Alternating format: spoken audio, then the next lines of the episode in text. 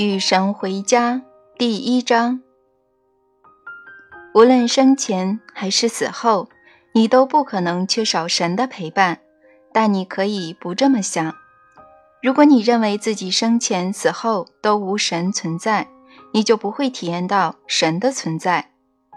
你想让这种体验持续多久，它就会持续多久。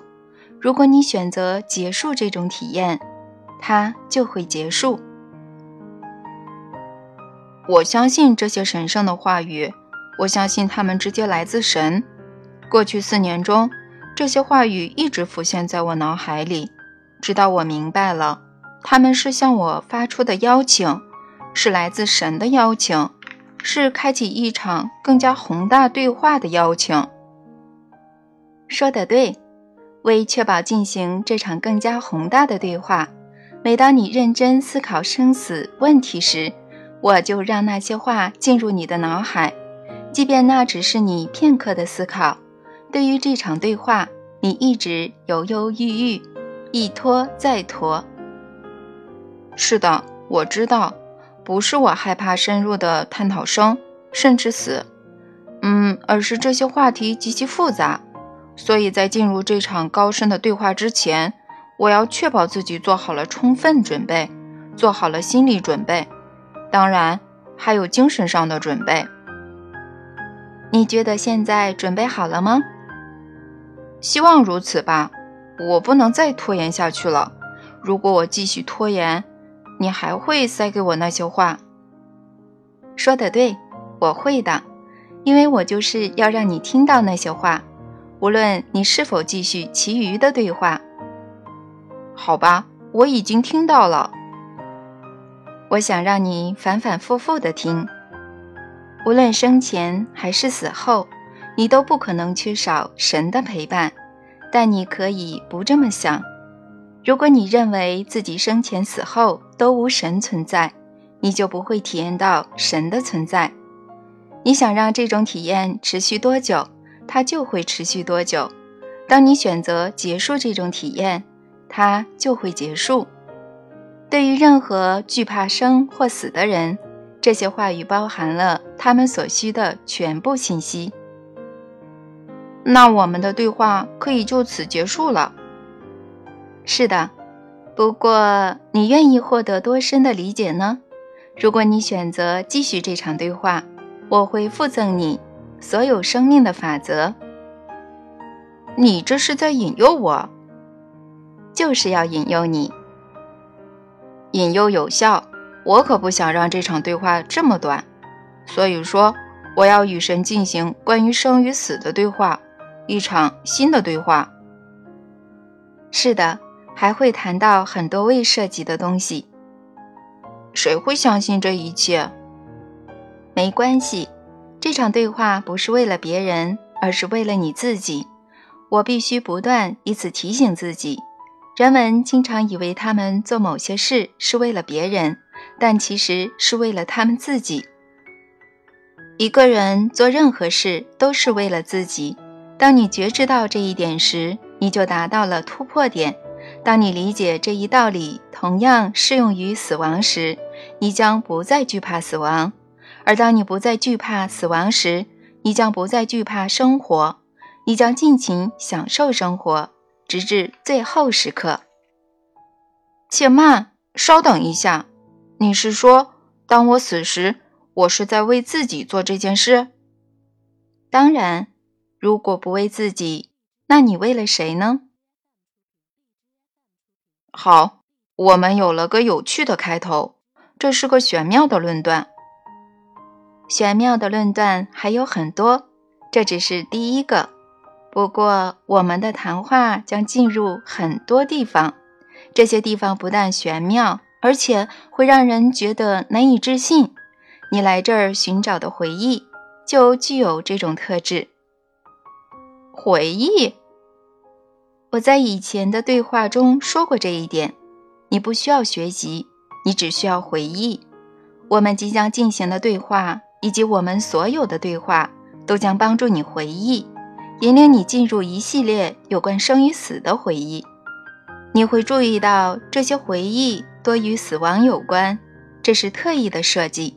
通过加深对死亡的理解，你将很快加深对生命的理解。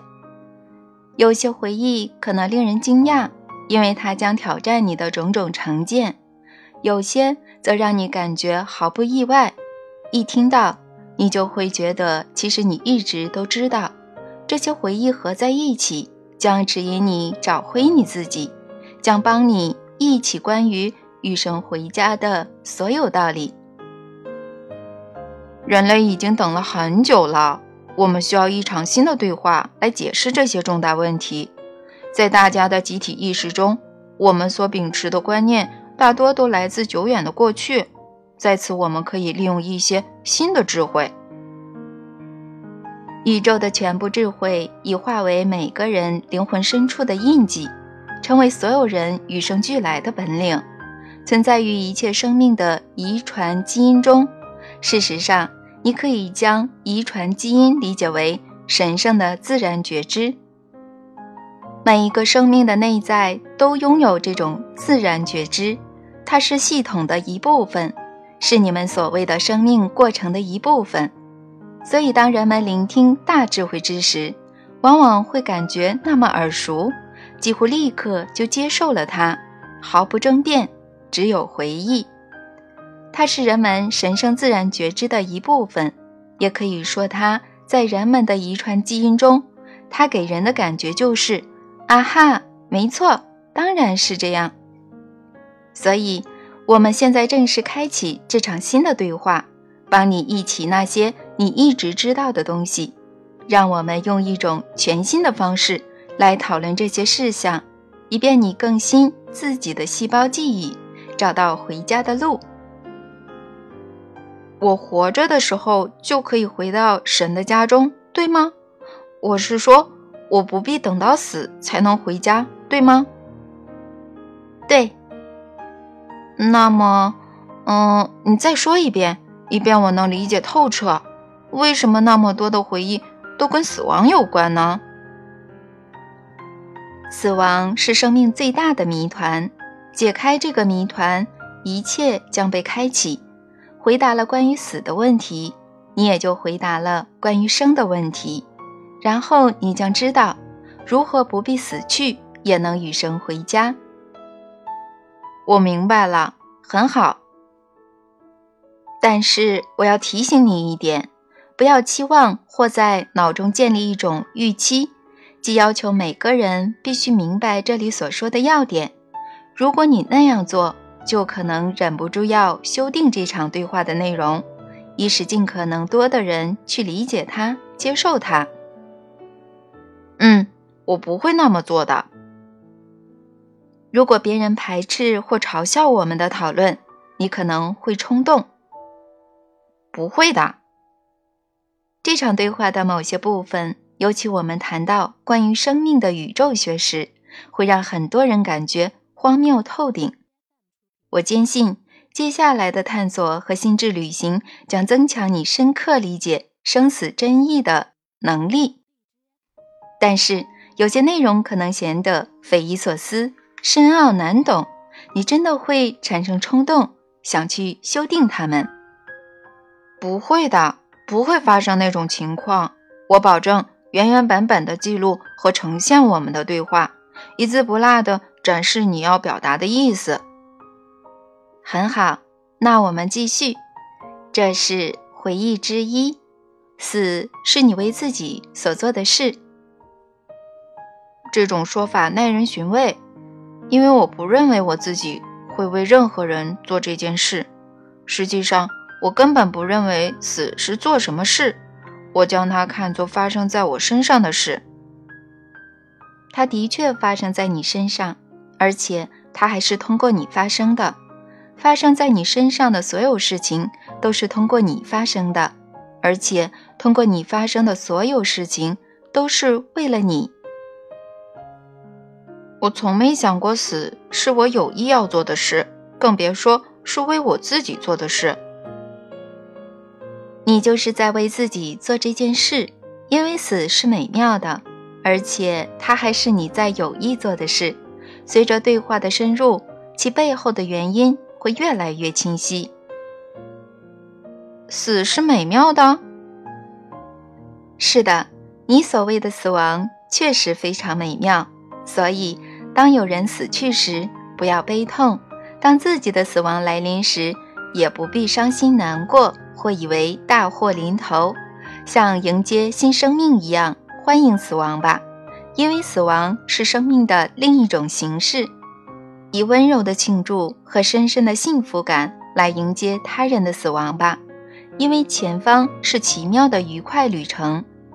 有一种方法可以让你平静地体验死亡，自己或他人的死亡，那就是在心中知晓，每位死者都是其死亡的原因所在，而这就是回忆之二。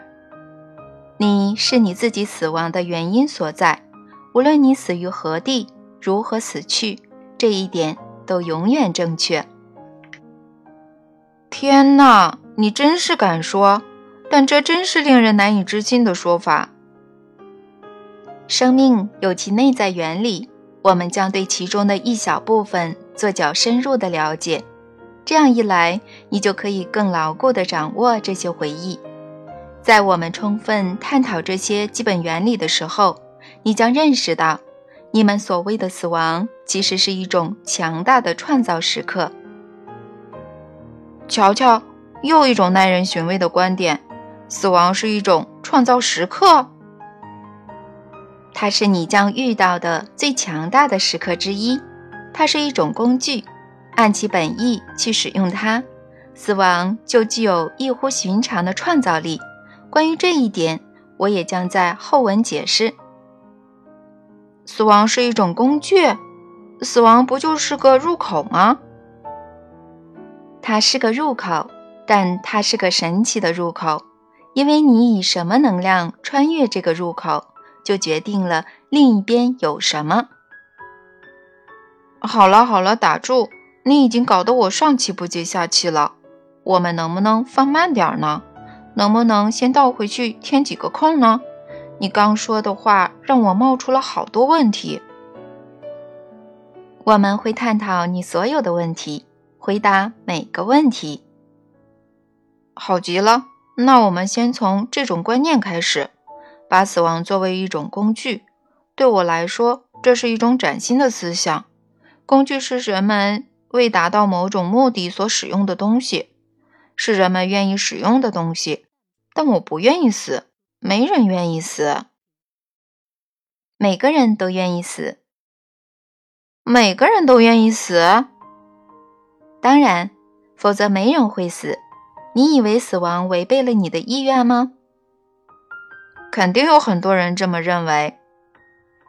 没有任何事的发生违背你的意愿，那是不可能的。接下来是回忆之三：你的死不可能违背你的意愿。如果把这话当真，它确实让人心生安慰；如果相信它，它确实会有良好的疗效。但是。如果我经历的很多事都不是我想要的，那我怎么可能接受这种说法呢？无论发生什么事，那都是你想要的。任何事吗？任何事情，事情发生了，你可以想象那不是你想要的，但那不是事情的本来面目，而你的想象使你把自己看作受害者。最能阻碍你进化的想法莫过于此：受害的观念是局限性认知的确定标志，但真正的受害并不存在。要是某人的女儿被强奸了，或他整个村庄的人遭到了罪恶的种族清洗，我们却告诉他没有人受害。嗯，该死的，这也太难了。在人们受难时。以这种方式跟他们交流不会有任何益处。在这种时候，你只需带着深深的同情、真正的关怀、温柔的爱心跟他们在一起。不要把精神说教或理性思辨作为治愈伤痛的药方。先得治愈伤痛，然后再去治愈造成伤痛的思想。当然，人们普遍会认为生活中的确存在极端事件。或极端环境中的受害者。然而，只有以通常的，因而局限性极大的人类觉知作为前提，这种受害的体验才会是真实的。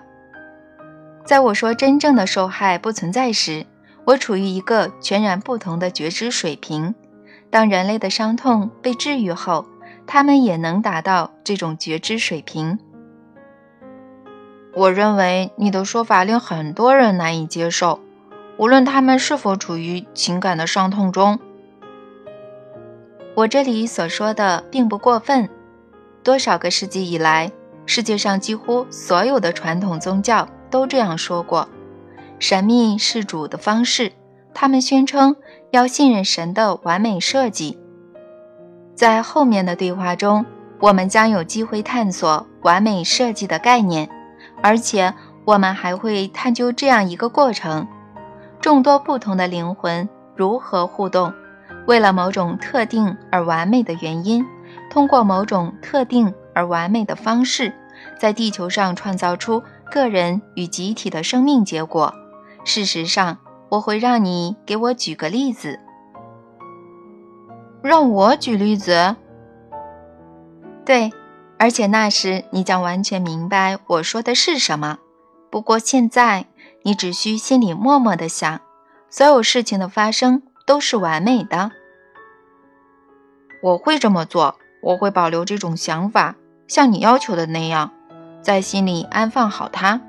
但是你走得太快了，你进展得相当快。我们的谈话刚开始一会儿，你已经……嗯，我能这么说吗？已经腾云驾雾了，我没有不敬的意思，但是这场对话要去向哪里呢？去向你一直想去的地方。那个地方是真相。嗨，这种说法我听多了，每个人都想告诉我，他能指引我找到真相。没错，但是只有一个人能把你带到那儿。是谁？你吗？不是。那是谁呢？你。我。对，就是你。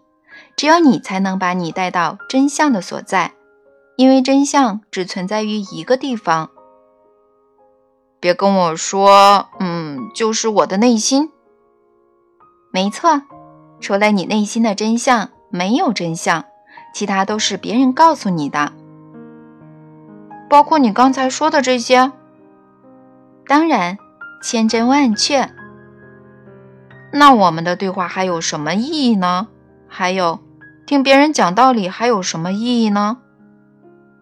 我并没有说外在于你的一切都无法指引你走向你的真相。我说的是，只有你能把你带到那儿。但是，如果我自己知道通向生死真相的道路，我就不会来问你了，就不会有现在这场对话了，对不对？我认识的很多人都为此而祈祷，他们面临最深层次的生死问题时，就会祈祷能得到答案，得到指导。而当人们向神祈求答案，然后得到答案，而且经常是非常明确的答案时，他们会说。神回应了他们的祈祷。你可能会说，这就是我现在的体验。这给我的感觉，这场对话给我的感觉，就像某种形式的祈祷。我通过祈祷得到答案。你的论述很精彩，因为它碰巧是真的。所以我正记录这整场对话，这整个过程，我正把它全部记下来。只是要小心，别给他人造成一种印象，让人以为道理在他们心外，而他们必须去别处寻找答案，比如你那儿。要小心，不要造成一种让别人羡慕你找到了通往真相之路的局面，因为他们会要你给他们指路，这会起到反作用，甚至带来危险。危险。当他人开始相信你能得到神的答案，而他们不能的那一天，你就危险了。所以，无论如何，要确保世人不会那样看待你。有句话对你很有用，不要让世人把你塑造成特例，要千方百计地将自己去特殊化。当然，你的确特殊。我这里的意思是要清除他人心中你比别人更特殊的想法。你有何建议呢？想办法使自己完全不符合人们心中所想象的你，圣人或宗师，搞一个摇滚乐队，去说单口相声，或者开一家保龄球馆。没有开保龄球馆的圣人吗？没有说单口相声的宗师吗？开玩笑吧，他们全都是。哦，只是人们不这么认为。这是要点所在，所以要做些出格的事，让人们去挠头，让人们去否定你的特殊，甚至让他们去指责你太不特殊。见鬼！只要告诉他们我的人生经历就足够了。我犯了那么多错误，做了那么多无人认可的事情，任何人都不可能把我放到一个特殊的位置上。你的确是一个不完美的信使，但你因此而完美，因为没有人会将信息与信使混为一谈，不可能混为一谈，除非你允许他们那样。所以继续本分的做人吧。对于你犯下的所有错误，无论现在的还是以前的，宽恕你自己吧，也请求别人宽恕。然后走出去，告诉每个人，他们寻找的答案就在他们内心。跟人们这么说，是没错，但是这种话已经是陈词滥调了，不过是让人耳朵听出茧子的格言警句。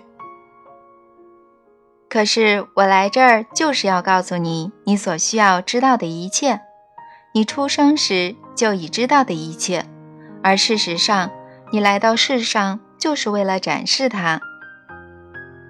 你这些说法让人觉得，嗯，我不知道，与我们的实际体验联系不起来。当我体验到有那么多东西需要学时，又怎么相信每个答案都在我的内心，而且是与生俱来的呢？你什么都不需要学，你只需回忆。生命是成长的过程，成长是神的临在与表达。所有生命都这样运行。想想你窗外的那棵树，它已有五米高，能以巨大的树冠供你纳凉。但它现在所知的，并不比它还是一颗种子时多。能长成今天这样，所需的全部信息都已包含在那颗小小的种子里。它什么都不需要学，它只需要成长。为了成长，它利用细胞记忆里锁定的信息。你与树并无不同，我不是说过吗？甚至在你提问之前，我已做出了回答。是的，是的，但是好吧，我还得再问一次，那这场对话的意义何在呢？为什么还要跟别人谈论问题，更别说向神祈祷或与神对话呢？就算树也需要阳光促进它成长。所有生命是相互连接的，整体的某一方面或个体化的整体，不可能独立于其他任何方面或个体化的整体。生命在互动中不断创造，我们在互助中产生结果，而我们可以产生结果的方式只此一种。你与他人的对话，以及你从外部世界获得的所有信息，就像太阳的光芒。促使你内在的种子成长壮大。你外部世界的很多东西可引导你走向内心的真相，然而就连这些人、地方、物体、事件也只是提醒，它们就像是路标。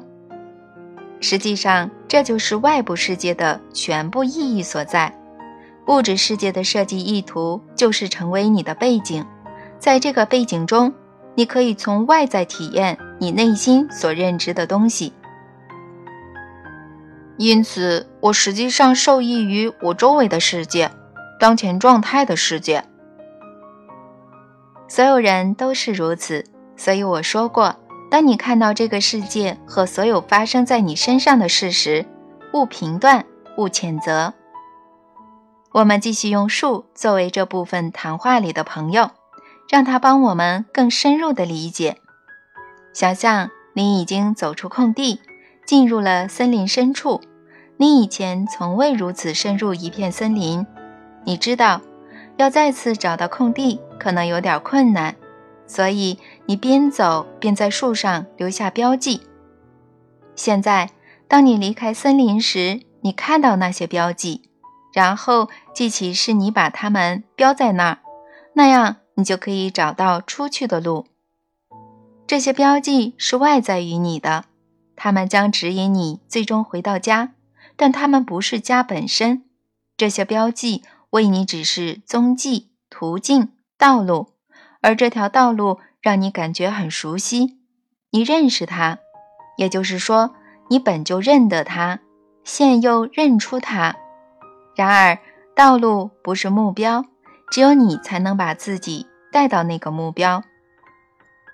他人可以为你指引途径，他人可以向你展示他们的道路，但只有你才可以将自己带到那个目标。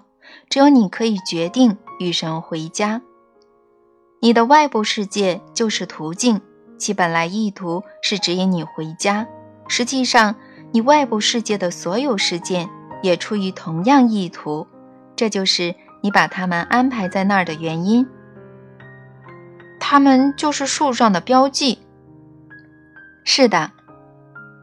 那么，让我外部世界的一切各就各位，以便我能指引自己回归内在真相，就是你刚才所说的意思，对吗？正是我所说的意思。你理解的完全正确。如果确实如此，那么从某种意义上说，是我把这本书放到了自己手中。正确。我使得这本书的内容找到我，使它现在这样找到我。它是一个路标，它是树上的一个标记。现在你看透了这件事的本来面目，就是如此。但是，如果外部世界的所有事物都是路标，那还会有什么更重要的事物呢？就像沿着街道走路，到了交叉路口，发现所有路标指向不同的方向，但上面都写着“回家的路”。现在你真的看透了。看在老天的份上，你到底在说什么呢？我在说。无论走哪条路，你都能回家。